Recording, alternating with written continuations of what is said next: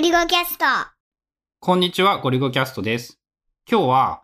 最近、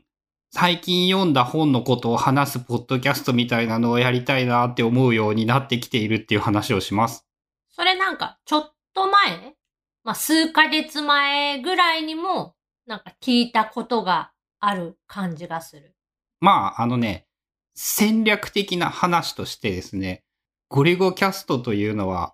テーマがないから続けやすいというのは、個人的にこう継続する上で大変楽ちんで自分の趣味と合っているんだけど、いろんな人に聞いてもらうためには、切り口が明確で、このテーマの話をずっとしているポッドキャストっていう方が明らかに良いなというのは思っていて、まあ、大体そうだよね。ポッドキャストに限らず、YouTube とか、まあ、その Twitter のアカウントの運用とかでも、ワンテーマにしてしまえば、そのテーマのことだけ知りたい人っていうのはある一定数多分いるから、増えやすいよねっていうのはある。で、まあちょうど今現在の自分の興味と続けられそうなことといろんな要素を組み合わせると、こう読んだ本のなんかこういうところが良かったとかこういう感じの本だったっていう話を、まあ最近さ、春菜によく話したいんだよね。ということは、まあ、ポッドキャストでやるのも本質的には同じことで、普段、その、ポッドキャスト収録じゃない部分でも、まあ二人夫婦なので、一般会話というか、いろんなことを喋ってて、まあその中の一つに、最近読んだこの本高校だったよとか、この本読み終わったけどなんか面白かったよ、読んでみたらみたいな感じで、おすすめし合ったりとかはやってるよね。うん。で、まあ、それと直接関係あるかどうかわかんないんだけど、なんかね、読んだ本のね、本を読む感覚というか、そういうものも変わってきているというか、なんかね、割と最近ね、あえてゆっくり読んで、こう、メモりながら読んで、考えながら読んでっていうのが、増えてきている感じがして、まあ読む本自体も変わってきているっていうのもあるし、で、まあそうやって読んだ上で、さらにポッドキャストで話そうとすれば、よりその一個の本についていろんなことを考えることができ、理解が深まり、ひいては自分の知識とか能力に還元されるんではないかみたいなことも思ったりしていて、そういう意味でもなんかその読んだ本の話をするポッドキャストとかっていいんじゃないかって思うんだけど、めっちゃ大変な気がするんだよね。まあ、どういう本を選ぶかもそうだし、あとはその本を読むペースまあ何分ぐらいの番組を週に何回するのかっていうのはわかんないけど、ある一定数はさ、その一定ペース以上で本を読み続けないといけないやん。そう。まあ、それ自体も言ってみれば良い効果だとは思うんだけど、そのじっくり読んで、あの、この本のここが良かった3行ぐらいのやつだったらさ、まあ、あの、一回さらっと読めばできるかもしれないんだけど、こう、10分以上、それについて語れるようなレベルで読んで、面白くなるような話ができるためには、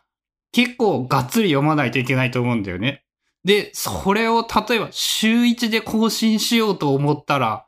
結構大変だよね。週1で本一冊読めるか？っていう、そういう感じで。まあそれだけに振っちゃえば読めるとは思うけど、今そのやってる仕事で趣味の時間も最近はあのオキュラスでなんかブインブインやってるやん。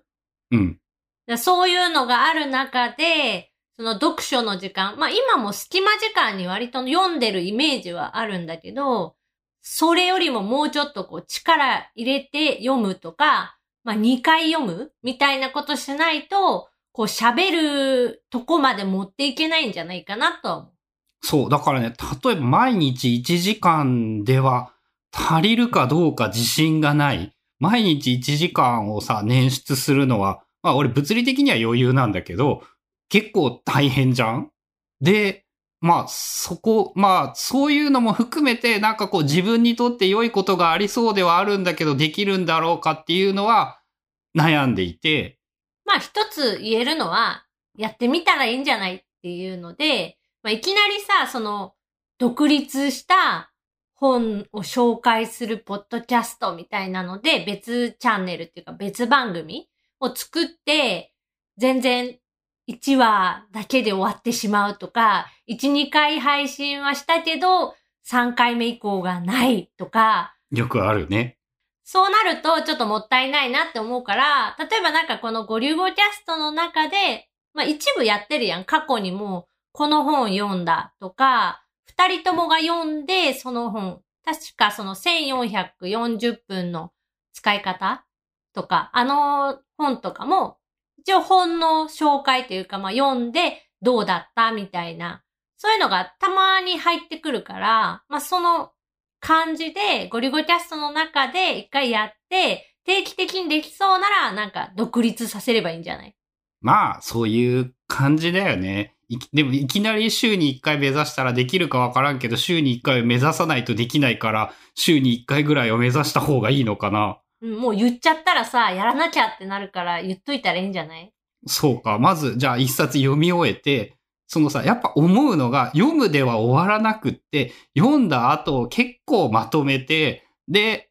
順序だってて話すまでど、どこ、あ、まあ、まあ、ポッドキャストなので、ライブ感的なものもあった方がいいと思うんだけど、これを話せるぞっていう、やっぱカンペというか、レ、レジュメ、下書き、いるよね。まあ、ある程度はあった方がいいかな。まあ、少なくとも二人でこうやってやりとりで話してるから、その、ある程度はなんか、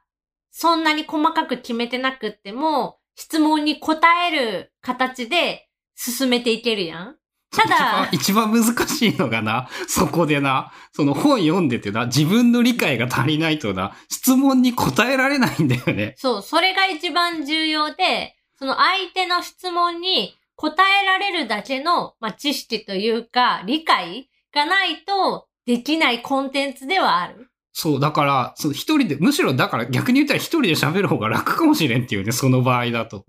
まあ自分のメモを読み上げるっていうか、アウトプットすれば、それだけで OK。まあ、とはいえ、なんかやっぱその質問に答えられるぐらいに理解できるように本を読みたいなと思っているというのも目的の一つなので、なんか、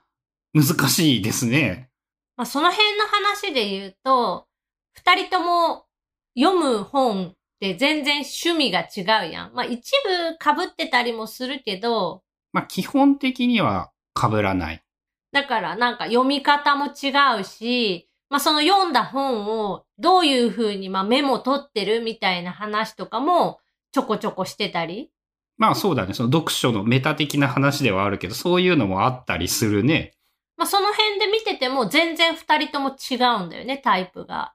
だからまあ面白いって面白いし、あとはそのレコメンドっていうか、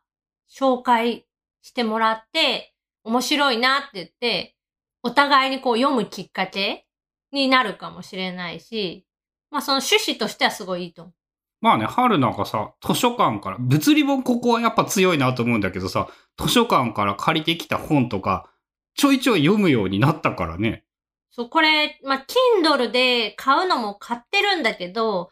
どうしてもね、Kindle の本はね、積んじゃう。わかるよ。それはすごくあると思うよ。で、えっと、物理的なその紙の本だと、まあ、圧迫感があるっていうか、机の上に置いてたら、ちょっとしたなんか隙間時間に手に取って、パラパラってこう見たりするし、あとはまあ図書館で借りてるから返さないといけないっていうのもあって、一応その読むきっかけになる。そう、紙の本はさ、邪魔になることがデメリットだと思っていたんだけど、邪魔になることによるメリットがあるんだよなっていうのを最近気がついてきて、そういえば紙の本最近いいよなって思ってる話をしたいと思うんですが、長くなりそうなのでこれは次で話したらいいかな。ということで続きます。ということで今回は、なんか読んだ本の話を、ポッドキャストで話すポッドキャストみたいなのをやりたいなと思いつつ、難しそうなので、ゴリゴキャストでできる範囲でちょっとやってみようかなっていうお話でした。